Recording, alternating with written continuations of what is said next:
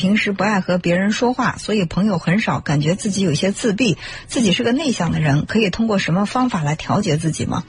其实我觉得内向也不必去刻意的调节。因为内向外向的人都各占一半嘛，不能说内向的人就一定呃不好，外向的人就一定好，只是说